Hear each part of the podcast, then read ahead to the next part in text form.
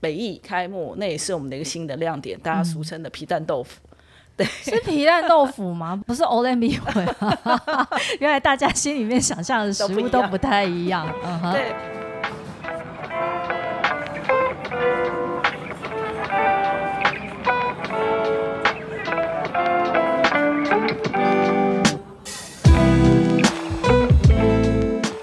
克莱尔的展览异想世界，我们将带你游遍全球第一手的展览以及周边新奇好玩的猎奇故事。今天有一个全新的系列要开张，虽然前面在我们的几集的节目的 hashtag 里面呢，已经有埋下一些小小的伏笔，但是今天正式开路，我们这个系列叫做纯浸式体验。大家听到沉浸式体验，可能第一个的脑海里的画面就是啊，很多人戴着头盔啊，好像是 AR、VR 的那一种沉浸式体验。但不然，我们这次的城是城市的城，所以是城市里面呢，浸式。体验。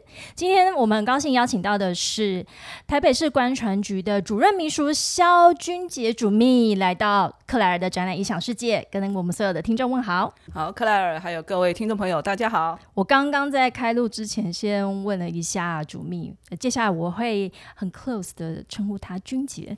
我刚刚问了君杰说，嗯，你看到沉浸式体验，或者是先听到沉浸式体验的。第一个反应会是什么？那当我在跟你解释说，诶，在我们其实这个系列是要做每一个城市，其实它有很多的体验活动，然后也因为这些体验活动，这个城市可能会变得非常的面貌非常的不一样，甚至变得很 sexy。你觉得我这个名字取得好不好？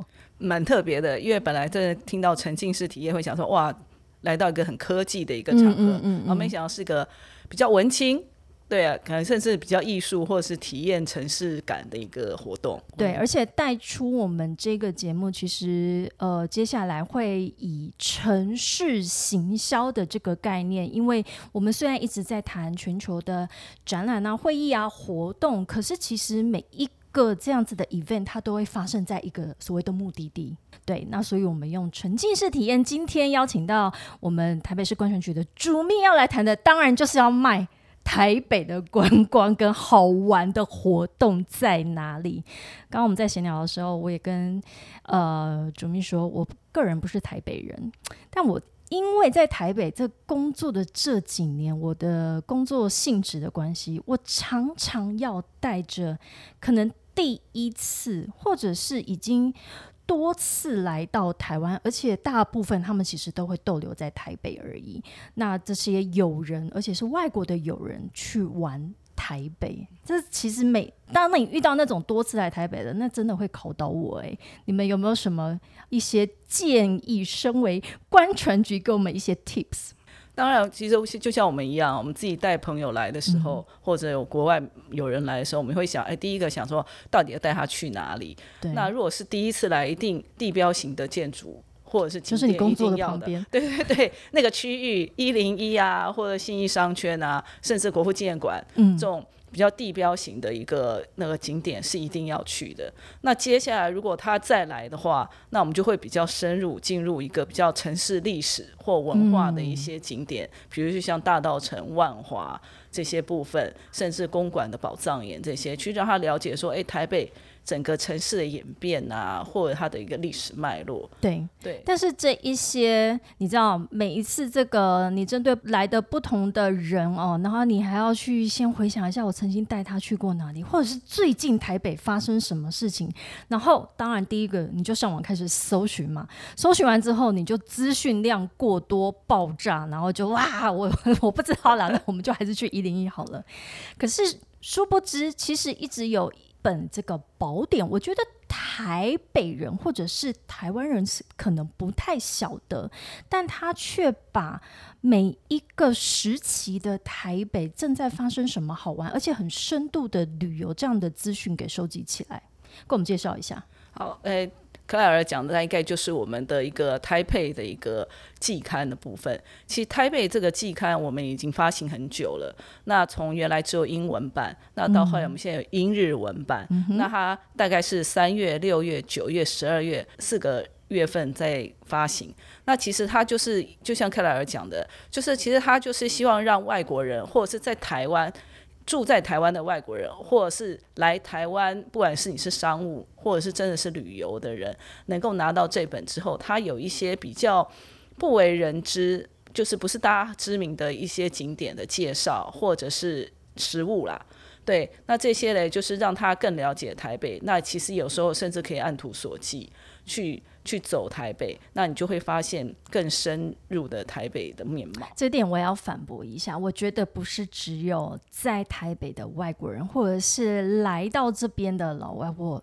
我个人觉得，它也是我一个 我会去翻阅的一本这样的一个我要讲 tour guide 嘛，因为就像我刚刚一开始说的，当我要带着无论是我的客户，或者是朋友，或者是。有时候朋友一起要去找台湾呃台北还有什么更深入的好玩的，而不再只是那一些很表浅的东西的时候，我发现台配这一本里面真的可以给我蛮多开启我一些视野，而且里面所找来一些访谈的这些呃来宾啊，我觉得他都会带带入一些不同的我们看台北的角度。看来，因为其实我们这本书在杂志啦刊物主要是针对外国人，如果看来你是。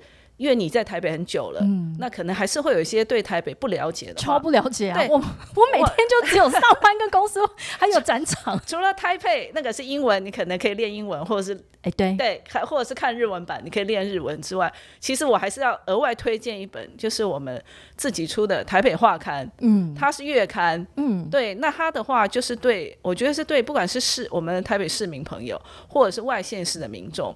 它里面也是有一些你不知道的台北，或我们大家没有注意到的，甚至包括活动讯息都会在里面做介绍。如果你不想那么辛苦的去看日文、英文，其实台北画刊也是大家的另外一个选择。那那我只好抖出我为什么会看到台北，因为呃还硬要练英文，因为有时候在大大部分我们在跟等这些。国外友人在会面的时候会在饭店，那常常在饭店的时候，你坐在 lobby 或者在 lounge 里面的时候，你就会去翻阅一下，你就发现，哎，Taipei 这一本，而且它的。老实说，它的封面会先吸引我，因为它毕竟叫 Taipei。可是有时候它的这个风景或者是它的设计，我会想说这到底是哪里？所以我就忍不住去翻开，然后就一页一页的翻下去。好，那我们今天其实就是以沉浸式体验漫游活动，我们一起来阅读 Taipei 这一本季刊哦。那其实我们在录音的这个当下，节目上架的时候呢，已经是在岁末年终，二零二三年已经快要进入尾声了。那当然，在岁末年终的这个时候啊，不要说你我啦，我觉得全球大家已经进入一个 很想要开始放假躺平的状态。你知道，我们展览业啊，通常这个时候。国外下包找不到人哦，因为在放 Christmas Christmas，而且莫名其妙现在才十十一月底，他 Christmas 已经开始找不到人，然后前面就会开始跟你预告说，我只要开始休假去了哈啊，我 Christmas 之后才会回来，所以这个月呢就是唱空城计，消失。好，那在台北其实也开始，我今天其实走来公司的路上，看到很多在做。呃，在搭这个圣诞树啊，或者是很多的这些灯饰都已经跑出来了哈。那所以克莱尔自己在呃各各国的这个展会或者是各个城市里面，其实也都有这样跨年的经验。请君姐跟我们聊一下台北在。这个时候会有什么样比较代表性的活动，或者一些特色亮点，可以跟我们无论是在地的呃台湾的外国旅客，或者是即将有计划来到台北的这些旅客，可以干嘛推荐一下的？嗯，在十二月份啊，其实真的就是我们一个节庆活动陆续都很精彩推出的部分。那十二月耶诞，我们就会有耶诞玩台北。那就像克莱尔讲的啊，其实台北市各个商圈，他们都会搭建起了圣诞树跟灯饰。那尤其是在信义商圈，哦，那个星光三月那边那棵圣诞树，大概是每一年都吸引不少人去打卡。那一棵一年比一年夸张，我就我就看他之后还想怎样。对啊，所以那边，然后再加上其实。耶诞节嘞，像我们的新中山。就是中山捷运站那边到双连，我们的新中山的一个廊道，其实也是会有非常精彩的一个灯饰，而且那边其实每一个礼拜的周末假日都有市集活动，是，所以不管是假日或者是特殊的节日，其实大家都可以去那边走逛。所以大概这个是针对耶诞这个期间，我们针对耶诞的一些活动，那商圈也会有一些特惠的一些优惠活动，其实非常精彩。那当然最精彩的就还是我们十二月三十一号的跨年，我觉得十二月大。他很忙哎，而且体力要先练好。从跨年啊，从耶诞开始，然后每隔没几天就要。如果爱运动的话，还有十二月还有马拉松，不过那要提前报名。可以不要这样嘛？就是真的很辛苦，而且这些活动都要搭配夜生活，隔天 隔天还要上班的好吗？各位，好，耶诞完之后就进入到最高潮跨年。对，跨年当然就是我们市府前的一个跨年晚会，然后一零一的新年大秀。那过完了新历年。我们台湾人很重要的一个就是旧历年的部分，那就是来到了我们台北灯节的部分。台北灯节也是我们一个很重要的一个节庆活动，那它的期间也会比较长。对，像我们往年的话，大概都是十天左右的一个灯节活动。那明年的灯节，因为过年比较晚，是，所以大概我们是从二月二号到三月三号之间。其实我们把它拉长到一个一个月的时间，就等于在过年前，你来台北就可以看到一些有过年农历气氛的一个灯饰啊，或一些氛围，就先来感受我们台北的一个年节气氛。而且明年是龙年呢，龙年看那一个主灯要怎么做，感觉龙很复杂。而且，其实刚刚呃，主秘谈到的这一些。活动以及各不同的商圈会发生什么样子的大小事情，在台北里面其实都会做更深入的报道。那例如说台北灯节，它因为这个区域散布的比较广，应该说我们过去几年啦，我们从我们观传局从二零一七年开始接办台北灯节，那前三年我们都是在西门町，嗯，对，那创造了一个很美好跟很轰动的一个。内容，那后面因为我们就是想说，让整个节庆活动能够在台北市的不同区域去发生，对，所以后面几年我们也曾经到，有一年是西门町跟南港两个双东区跟西区，对对对，然后有两个双主灯。那后来我们也到了万华蒙甲的部分，嗯，对，然后也到了我们的士林夜市那边，因为北艺是。北艺开幕，那也是我们的一个新的亮点，大家俗称的皮蛋豆腐。对，是皮蛋豆腐吗？不是 o l e m b 原来大家心里面想象的食物都不太一样。对，所以就是。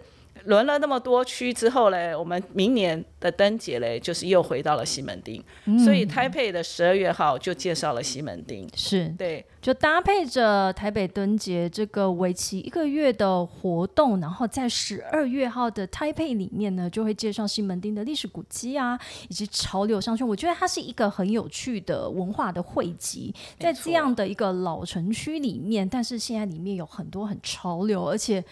里面充满观光客，为什么我会用这种声音？因为我就住在西门町附近，你知道，我就住在那一间。号称二十四小时营业的家乐福旁边，那那个半夜有多少？哦，那都观光客，一定会去，尤其韩国客，而且在抢一些。我站在前面的时候，我想三点一刻吧。我说什么？为什么你们会讲这？我真的很想要用 跟他们沟通，说为什么这个会这么红？你们到底在搬什么东西回去？但是又跟在你在观察这些观光客的时候，你又觉得非常有意思。所以他们真的是西门町现在好像真的变成他们来到台北必到一个地方。对，因为像我们有有也是有做一些彩线之旅啊，招待国外的布洛克啊，或者是旅行业者来。那像我们有时候晚上都会请他们就是聚餐嘛，彼此互相交流，他们都。希望赶快结束，赶快结束，要去这他们要买。他们说你你太晚结束，他们去到那边，因为有些店可能十点就关了嘛。当然对，那他只可能只剩家乐福。那家乐福当然是他主要的目的地，但他还是好像去感受一下，到底为什么西门町那么受欢迎。对，那而且西门町这很方便，要捷运两线都会到达。对啊，而且你知道我早上就很可爱，因为我都会从那边一路走到西门捷运站，就是上班的时候。你知道上班的时候代表代表早上八点，我常常一路走过去的时候，需要去回复那些观光客说：“哎，对，往那个方向就是往那里。” 很可爱。他们早上八点就要去我们优秀的旅服旅服人员是吗？对，旅游职工。我们一路从呃现在岁末年终就开始一系列一直玩到明年的农历年。我就想说，哈，你的国外下包怎么样？找不到是不是？接下来你也找不到我，我要一路从跨年玩到农历年。但其实。有一个很全球知名，而且在亚洲台湾是很独步的大型一个游行盛会，也才刚结束，是不是？朱明也跟我们说明一下，这个也是其实非常吸引呃外国人来到台北的一个原因。嗯，那个就是我们刚刚十月底。对，才刚办完的一个，就是民间团体一起办的一个同志大游行。嗯，其实这个同志大游行在台北已经好多年了。是对，那当然自从我们的同志结婚合法之后，那大家就会觉得说，哎，台北是台湾是亚洲第一个就是同志可以合法结婚的一个国家，所以更代表了我们对所谓的 LGBTQ 的一个友善。哎，你刚刚说办了很多年，我仔细一看从。第一次是二零零三年，对，我们也是啊，我们在查历史想啊，二零零三下歪，对，而且那时候应该 在想说那时候的。社会可能氛围有办法对，还可能还不是很能接受这个的时候，但是他们就很有勇气去办了第一场的同志大游行。而且我发现以前只是从哎知道有这样的活动，到现在开始连我都会期待它的发生，而且呃里面的这些无论是市集或者是参与的团体，或者是这些同志朋友们。哎，每个真争奇斗艳，对，争奇斗艳，而且很热情。对，像我们，我们也曾经在旁边，就是在看着他们的游行，真的觉得啊，真的觉得，哎，这整个台北市的氛围就不一样了，就觉得这是各色各样的人就都愿意走出来，然后支持这个这个事情，然后大家都很愿意展现自我。我觉得那个是在整个城市对待真的是友善的部分，去呈现出一个很好的氛围。这个这段期间，就是台北整个非常的 colorful，非常的彩虹，而且它已经不是单纯只有附近商圈一起呃响应。我发现那时候连前几天还是前一个礼拜开始，Uber 也在做这样子的一个 campaign，就很多的让线上各行各业等于说都一起来，就是响应或者是去把整个城市的这个氛围一起。把它炒起来，而且在那个时候，我发现捷运上面真的也多了蛮多的这种呃海外的这种同志的伴侣一起携手来参加这个活动。对，所以因为。这样子的关系，所以其实我们观传局在前几年，但同事大游行是民间的协会团体办的，那我们也就是趁着这个时候去推广我们的彩虹观光。那像我们一开始的时候就有跟我们的所谓的双层观巴去做一个 tour 的活动，那去让民众就是可以参与这个 tour，然后去带他们去走一些台北的一些所谓的彩虹景点。对，那甚至我们在西门町，还有我们在市府的市民广场，我们也划设了一个所谓的彩虹跑道。那现在也变成我们的非常知名的观光亮点，大家到西门町一定会去那个那个路口去。影响交通也要拍，然后赶快上传那个 IG 这样子。对啊，呃，而且您刚刚提到的彩虹观巴就是双层的观光巴士，竟然有这个 tour，我不晓得。对，我们都是在每年十月份的时候，那就是限量跟克制，就等于说带着大家，因为还有几个场次是英文导览，嗯甚至有变装皇后来做导览。呀，对，所以让民众去感受说，哎，其实。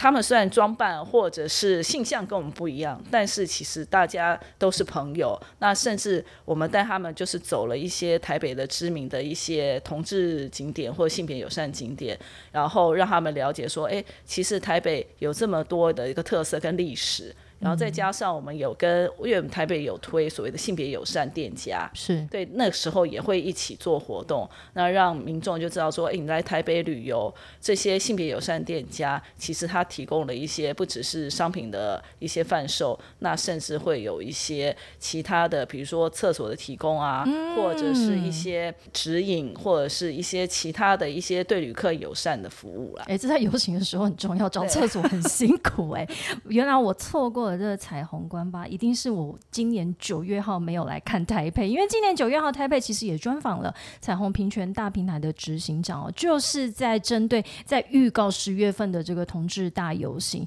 那我觉得我个人呢，这是我的感受，我觉得同志大游行，因为它就有一个彩虹这样子的意象，它也让台北这个城市在那段期间，或者是在。国际旅客的这个心中，他的这个样样貌跟他的体验也变得非常不一样。哎，我想我想要分享一个我我有看到的报道，就是是在同志大游行的时候，住在台湾的一个外国家庭，然后是一个爸爸带着他的很小的小朋友，看起来可能只有三四岁，然后带着他一起参加这个游行，是想要教育他这个性别意识啊，或者是多元性别的这个议题。我觉得原来哇，他。也囊括这个教育意义。有有，其实当天其实看到很多爸爸妈妈。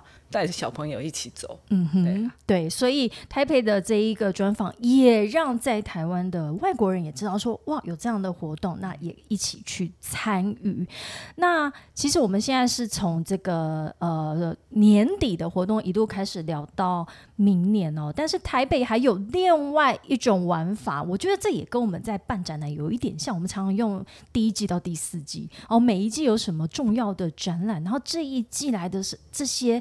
国外的友人啊，或者是呃，我们在这边办大型活动的时候，就要开始想说：天哪，结束之后我要带他去哪里玩？又是一样，为什么明明是玩，可是却造成我这么多的我我要去设计这样的 tour？所以如果以四季来去做这个区隔的话，我们在台北可以怎么玩呢？对啊，其实因为台北有太多一年四季有太多活动，那。所以我们做观光行销来讲，其实你不可能全部都去介绍，所以一定要有主题跟焦点。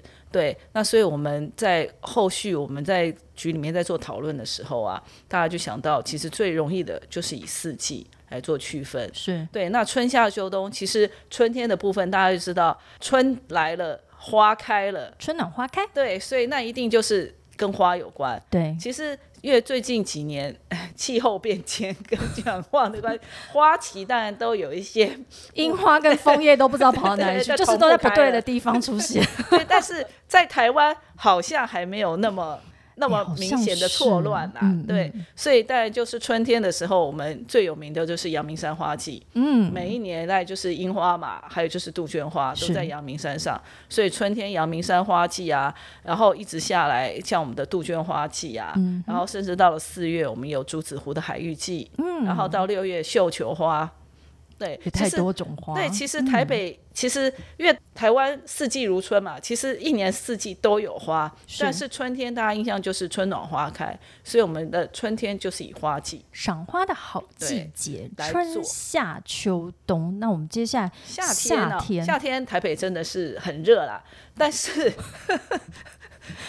我好喜欢冬天，冬天不要走。对，但是夏天大家就一定会想到说，哎，要。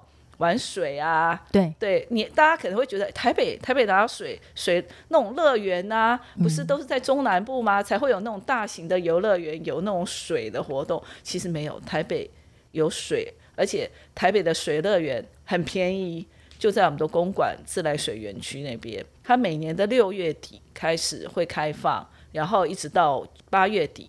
所以它会有个水乐园的部分。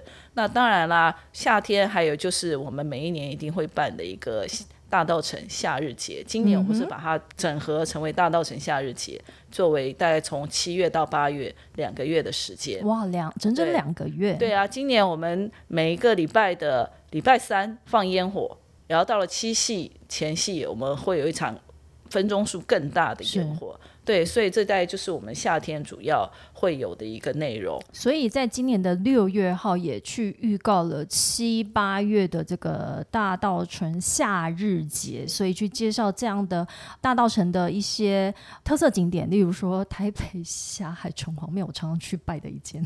就就知道为为什么要拜，而且来到大稻城之后，那边就很适合去做旗袍的体验啊，或者是蓝色水路等等。我做呃，应该是说，我你不觉得台北有有船可以坐，是不是？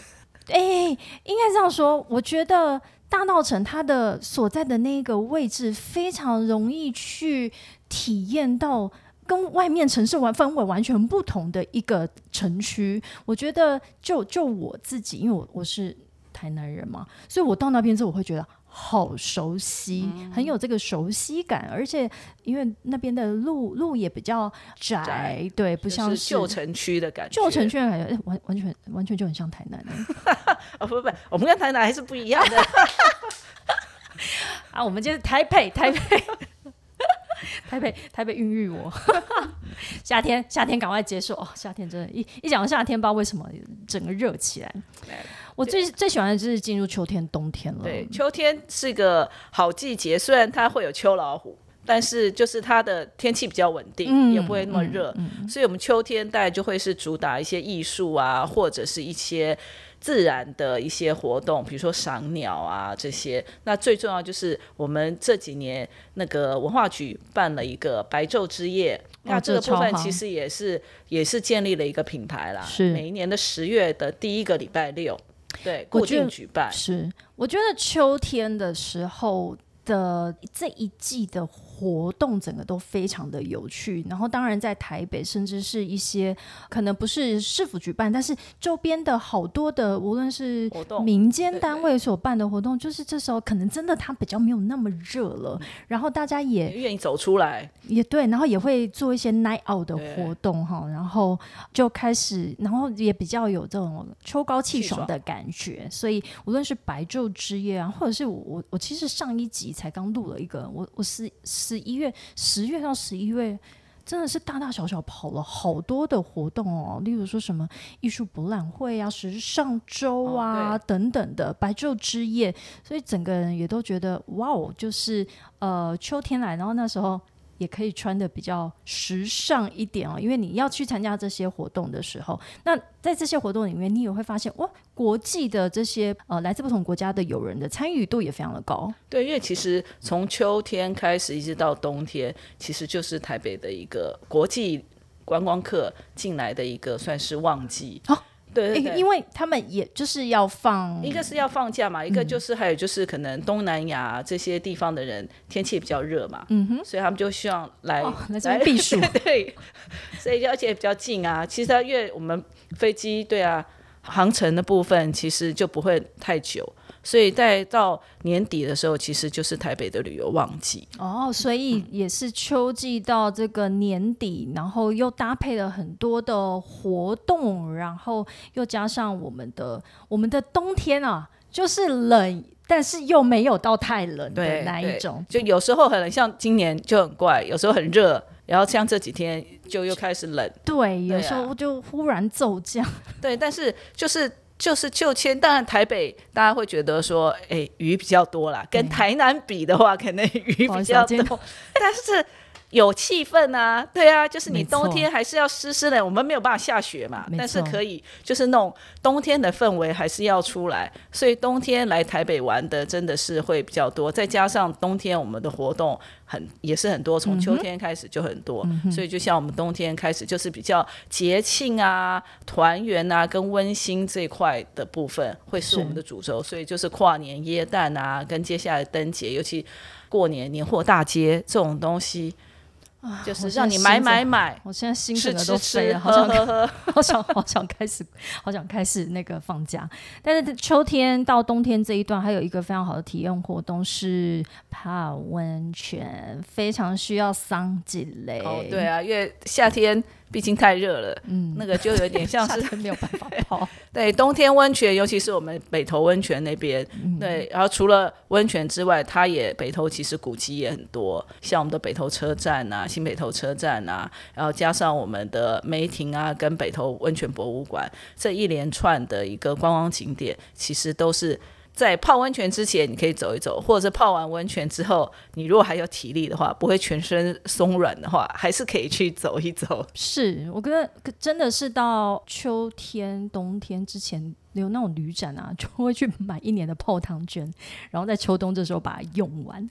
所以，我们刚刚讲的春夏秋，然后冬天我们刚刚已经有讲了哈。岁末年终其实活动是一档接着一档，可是除了耶诞跟跨年之外，我们是不是有一些？隐藏的玩法，所谓的隐藏玩法，其实这是克莱尔最关心的，就是一些 night out 啊，有没有一些夜生活呢？那 Taipei 是不是在今年的九月跟十二月也都分别有介绍了两种不同的 night out 的方式？我们君姐跟我们介绍一下，九月份的时候，九月号的 Taipei 他介绍了什么？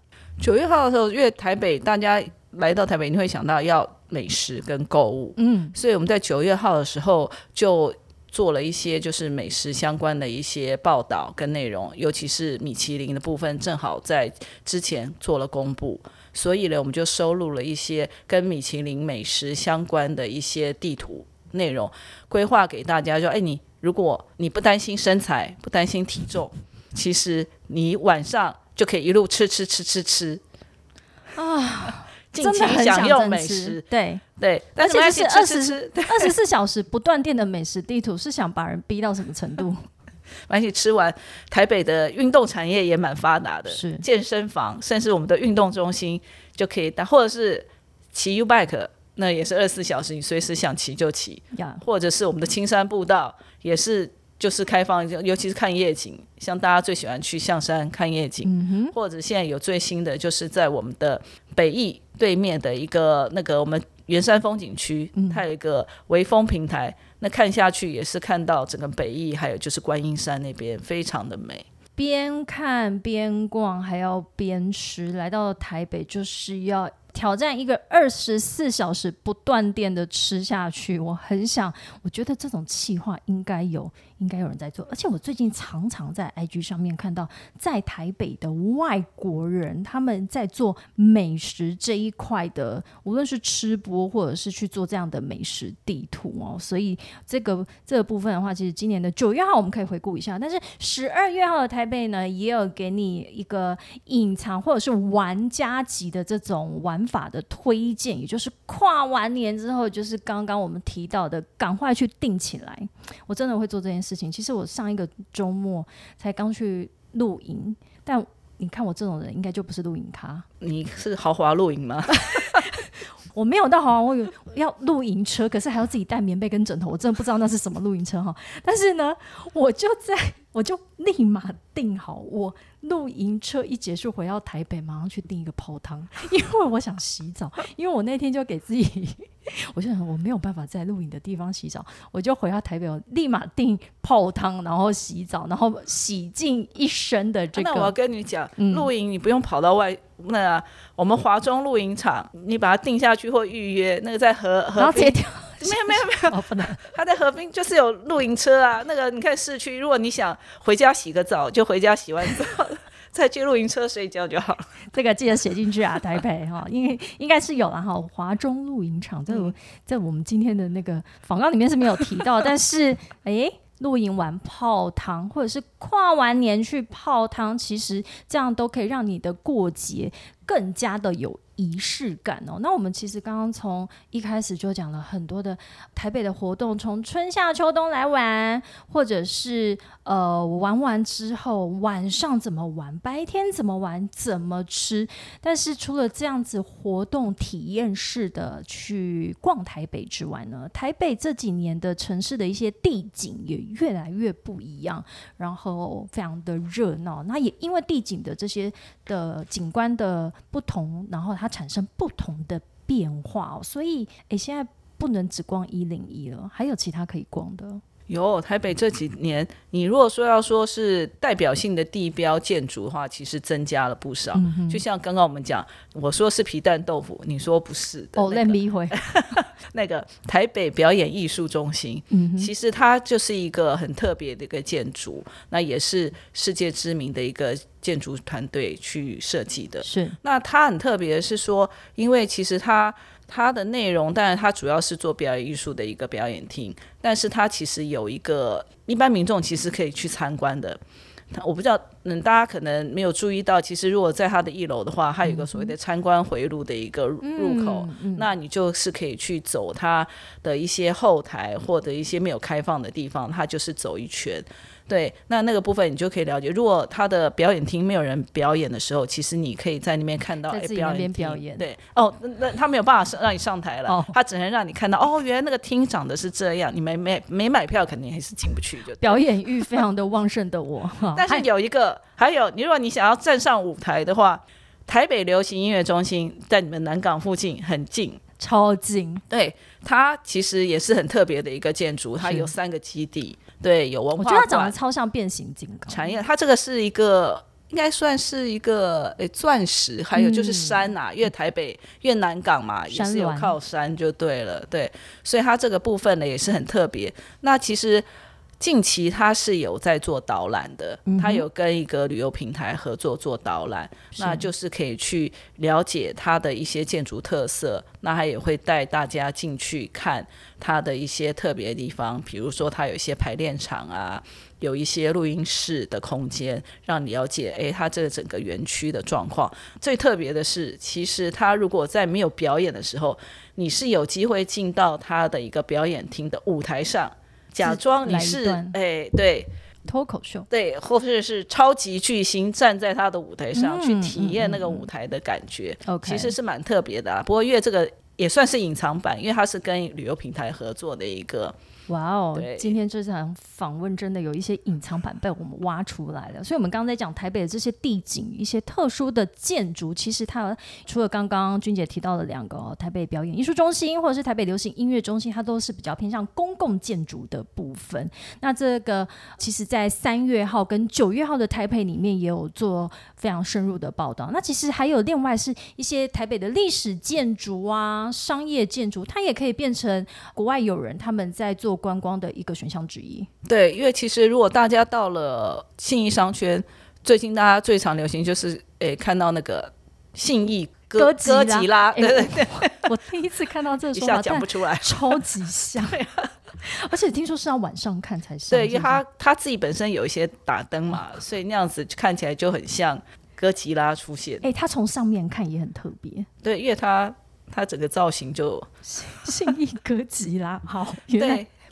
所以这是当然是一个嗯，就是现代的一个建筑。那当然就还有一些古迹的部分，其实是很特别的。那虽然台台北的就等于说一些宗教文化啦，其实一些宗教建筑啊，不管是基督教啊、天主教，尤其是台北，不知道大大家知知不知道，就是我们新生南路其实是一个很特别的一个。街道，它不是只有台大哦，大家不要觉得啊，新城南路就是台大，没有，所以大家都很想进去，但是那不重要，那不重要，真的不重要。我们那边有，你看有基督教教堂，也天主教教堂，甚至还有清真寺。你看这些多元宗教的一个融合的地方，所以就是到了那个区域，其实你可以看到很多教堂建筑的一个特色，尤其它有一些。教堂是知名的建筑师设计的，对，所以是去可以看一看啦。所以大家不要只觉得，哎呀，新生南路，我毕生想要进去的就是台大，不要只有台大，也不要只有大安森林公园，看看对面，其实有很多的建筑特色。哇，我这样你你不讲，我还真的。只进去过台大而已，但我觉得刚刚我们这样子把它这样 go through 过一遍之后，就觉得哇，台北的这个 skyline 啊，就是这个天际线，真的变得越来越丰富。所以真的有一种玩法，就是跟着 skyline 走好了。哎，送你们这个气话。好，所以呃，我们今天盘点了整个，其实 Taipei 它是一个每逢三六九十二，所以是一个季刊嘛，总共每一年每年就有四季。然后这四季的十月初刊，所以我们刚刚讲的，其实三月、六月、九月，今年即将进入十二月的时候，这每一个季刊里面都把台北好吃、好玩、好逛，然后还有一些我们其实可能生活在这里面却不知道、完全没有注意到。这我我真的就是。我一直在分享的这一个，我说我每天早上上班的这个那一趟，走到西门捷运站的路上啊，就说怎么会有这么多观这么多观光客？除了大包小包之外，我发现他们还在很很专注的在看一些景点哦。所以我想台北扮演的这个功能跟角色。是去让我们以外籍人士他所感兴趣的这个角度去出发，然后去收录这些特色的景点啊、人文故事、饮食文化，然后再扣合，重要的是很扣合这些节庆活动，也就是回归到我们这次全新系列的这个企划沉浸式体验。我们的沉浸式体验的第一集就是以。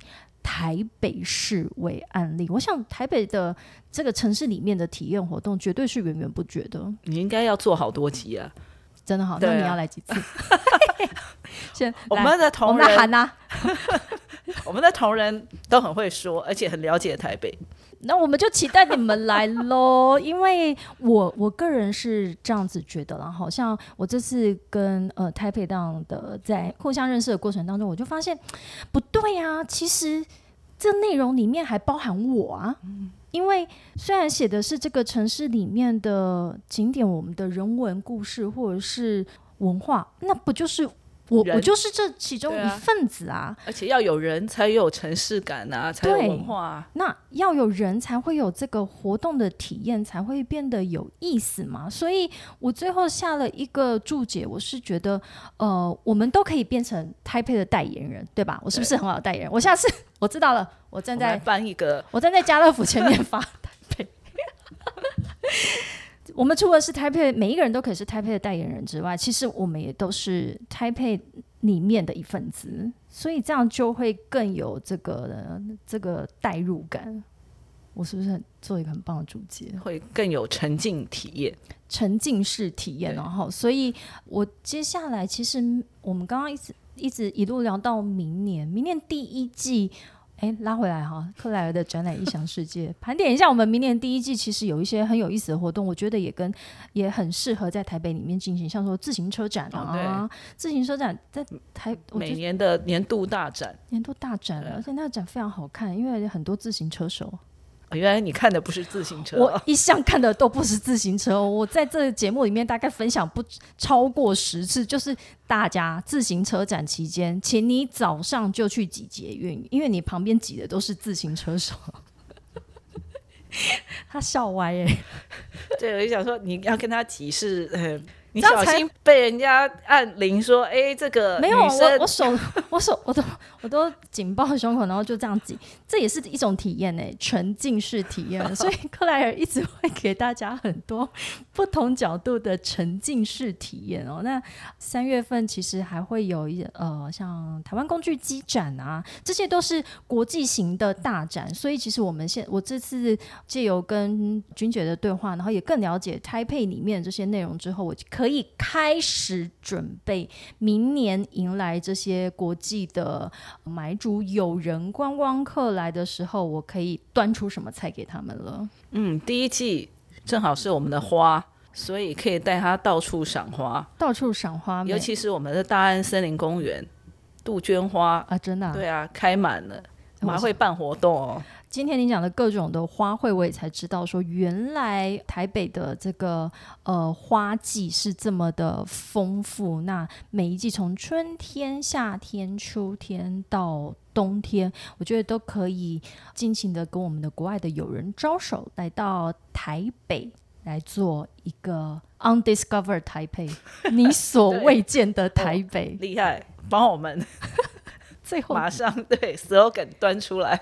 哎，我在国外的旅展看到 undiscovered Taipei 都会会很感动啊。对，就是会，因为你知道这种国际的旅展里面，大家都是。争奇斗艳，然后要怎么把你自己的红糖对介绍出去？那所以也扣回来，我们今天最一开始的这个主轴哦，沉浸式体验。其实每一个城市都要怎么去凸显它的这个城市形象，而且其实要一直 create 一些创新的，然后让人会想要持续。回来这个城市游玩，我们希望大家能够一游再游，增加它的重游。其实台北大家会觉得说好像很无聊，其实不会啦，真的是。你说 真的越大 聊，就是其实越大家会觉得啊，台北不就是一个都市吗？那有什么？其实没有，真的台北真的都市景观有，自然风光也有，而且真的是非常的方便。嗯。对啊，三十分钟上山下海，随你挑。然后捷运几乎都是捷运可以到达的地方。我觉得捷运台北捷运真的万万岁，真的超超没没有捷运我活不下去了哈。所以哇，你变台北人了，没办法，我我就靠捷运在生活。所以一个成功的城市行销或者是沉浸式体验是会产生一个正向的循环，让这个城市也越来越好。你想不想要挑战一个不在仿纲上面的东西？你是问问看啊？好，我问，哎。这个挑战就是你要突袭我一个问题，我要突袭你。你最喜欢台北的什么东西？哇，天哪，这真的是不愧不愧是主任秘书哎！马上，我讲一个哈，我我觉得是我我个人很喜欢运动，对，但我又不是那种户外运动咖，你看得出来哈。那我发现，在不好意思说出了台北，但是出了台北之后呢，我我我很难找到跟我有共通。这么热爱同一个运动的的人，或者是很多元的人，可以一起讨论这件事情。所以我发现，我发现在这边，你可以很让让你自己所喜欢的东西一直发展发展下去。那我我原本想说，真的只有这里可以吗？我还抱持着一点我迟疑呢，还想挑战。结果出去之后发现，啊，不行，真的只有这里可以。对，但但也因为这样子，我就觉得，哎，我好像又更认识了一些，认识了这个城市，然后也也更喜欢这个地方了。怎么样？就是连台北，你任何你喜欢任何东西，或者是你的，就可以永远找到一群人呐，对，跟你有相同嗜好，不会觉得你自己是异类。没错，然后呃。更重要的一点是，它可以可以让你一直往往前进，往前进。对，所以我觉得这是一个城市的生命力跟活力。